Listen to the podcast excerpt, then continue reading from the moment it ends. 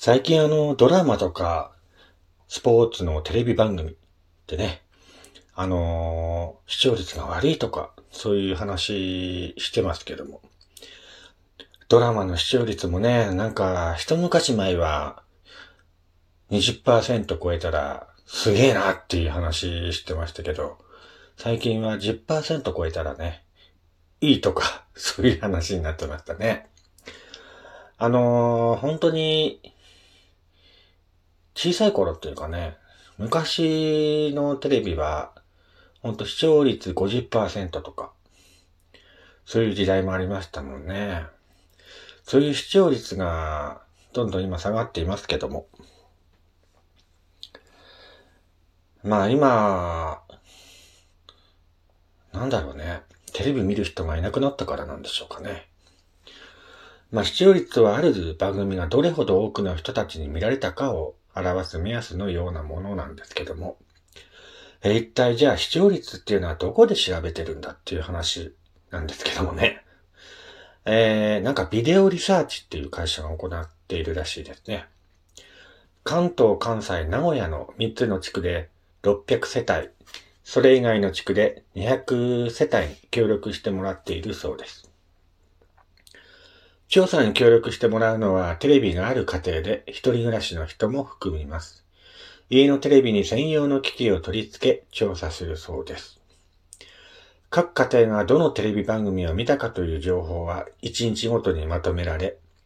データセンサーに送られます。その結果をもとに視聴率が計算され、テレビ局や広告制作会社などに提供されているそうです。えー視聴率調査の対象となるのはテレビ放送だけで、番組の録画やそれを再生してみたもの、テレビゲームなどの調査は、調査の対象にならないそうです。えーまあこのように調べた視聴率はどんなことに利用されているのかっていうと、まあ例えばオリンピックとかサッカーのワールドカップ、スポーツ番組、大きな事件が起こった時の特集番組の視聴率から、人々がそれらについてどれほど関心を持っているかを知ることができるそうです。えーまた視聴率が高い番組の移り変わりから流行や社会現象など社会全体の動きを知ることもできるそうです。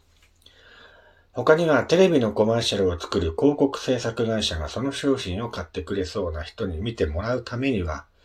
どんな番組の合間に放送するのかが良いのか視聴率を参考にして決めることがあるそうです。アニメ番組の合間に流れるおもちゃやゲームのコマーシャルを見てつい欲しくなってしまった人もいるでしょう。えーさらに人々がテレビをよく見る時間帯やよく見られている番組を知り、これからの番組作りの参考にするために視聴率が利用されることもあるそうです。だからまあ、えー関東、関西、名古屋の3つの地区の、えー600世帯で、えーそれ以外の地区で200世帯に協力してもらっているそうなんですけども、まあ日本全国でまあ800世帯の、えー人に協力してもらっているらしいです。視聴率っていうのがね。なんかそう考えると、視聴率ってあんま当てにならないような気がするんですよね。ねえ。あのー日本ってまあ、結構な人口が住んでるじゃないですか。その中の800人が見ている番組ってことじゃないですか。考えたら。だから視聴率もさ、あんま当てにならないような気がするんですよね。最近は。今本当にあのテレビ見る人が少なくなってきてますけども、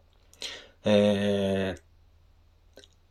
テレビの再放送が見られるアプリとかあるじゃないですか。それでなんか、ね、テレビリアルタイムで見れなかった人のためにアプリの方で流すっていうね、そっちの方の再生回数の方がね、今なんか重要化されてるらしいですね。うん。だから、テレビの視聴率が特に悪くても、その、テレビの再放送が見られる。アプリの再生回数によって、その番組の人気度がわかるとか、そういう時代になってきているみたいですね。そうするとあれだよね。あの、東北の人は含まれてないんだね。視聴率ね。そうだよね。東北の人はそういうのやってないもんね。僕の周りでも、毎日視聴率のなんか機械取り付けたりしてるとかっていう話したことないもんね。ねえ。だからもう、関東とか関西とかそっちの方に住んでいる方の、えー、ご家庭にね、その、特殊な機械を取り付けて、視聴率を調べているらしいので、本当その一部の区域の人たちがどれぐらい見てるかなんだろうね。うん。そう考えると、視聴率ってあんま当てになんないよね。うん。なんかそう思う。うん。最近のテレビは本当あの視聴率が低い低いって言われてますけど、やっぱほら、視聴率が悪くてもさ、後から人気が出てくるドラマとかってあるじゃん。だからそれはあの、なんだろう、レンタルの回数とかさ、そういうのも含んでるんじゃないかなと思うんだけどね。まあ僕もあの、リアルタイムであんまりテレビドラマとかをね、えー、見る人じゃないので、見なくなったね、本当に、そういえば。昔はさ、今日は何曜日だから、午後9時からのドラマ見なきゃと思ってね、テレビの前にかじりついていましたけども、今そういう習慣もなくなって、なんか見たいドラマは放送が終わった後にね、まとめてこうレンタルしてきて、1話からぶっ通しで見るっていうことが多くなりましたね。なんかぶっ通しで見た方が、なんか感情も入るですね。ああ、終わった後に面白かったってなるんだけど。だから毎週毎週その時間にさ、テレビを見てるかっていう話だよね 見てないよね。テレビ見なくなったね、最近本当に。たまにこう、ゆっくりした時間にさ、テレビかけて、ああ、なんか面白いのやってるなと思って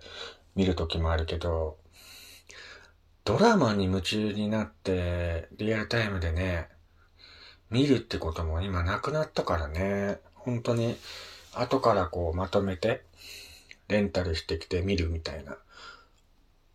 そういう感じになっちゃったからね。うーん。やっぱまとめてみた方が面白いよね、ドラマとかって。一週間経ったさ、なんか前、前回ってどんな話だっけっていう風に、なんか忘れちゃうことが結構多いので。うーん。まあ、最近、何が面白いんだろうね。何面白い？うん。一時期あの、韓国ドラマとかにハマってたけどね。あれもすごい長いじゃん。なんか全30話とかさ、ひどい時には全100何話とかあるじゃん。それ それ一気に見ようったってさ、見れないから。でも、なんか、続きが気になってね、どんどんどんどんこう、韓国ドラマの恐ろしいとこは、1話見始めたら、どんどんこう沼にはまってって、最終回までぶっ通しで見ちゃうっていうことが僕は結構あるんだけど、だからもう毎日ね、朝から晩まで、まあ見ることはできないんだけど、だからもう、3日4日、1週間 ?1 週間ぐらいかけてぶっ通しで見るね、そのドラマ。うん。それだけ本当にね、韓国ドラマって一度沼にはまると怖いなと。思いますね。うん、最近も韓国ドラマもそんなに、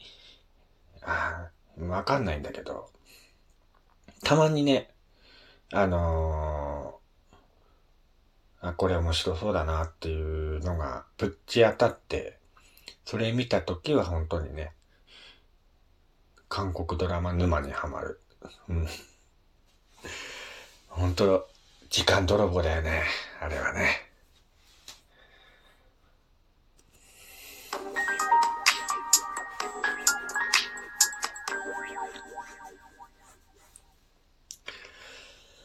どうも皆さん、改めまして、こんにちは、こんばんは、やすさんです。えー、こちらの番組は私がゆるっと、その時思いついたことを語るラジオ番組となっております。えー、今日もよろしくお願いいたします。ということでね、番組も残り、えー、2分になりましたけどもね。皆さんお元気でしょうか？ね前半で一気に喋りすぎちゃったっていうのもありますが、もうすぐ番組が終わります。はい。えー、ということでね、今日は2月の18日、日曜日になりまして、えー、2月もね、もう本当に下旬に入りまして、終わるなっていう感じですけども、皆さん本当に、えー、風邪などひかないようにお互い頑張っていきましょう。はい、えー、それでは、今回はですね、まあ視聴率ってどういう仕組みで、あのー、出してるのっていう話をしていました。それではまた次回お会いしましょう。お相手は、やすさんでした。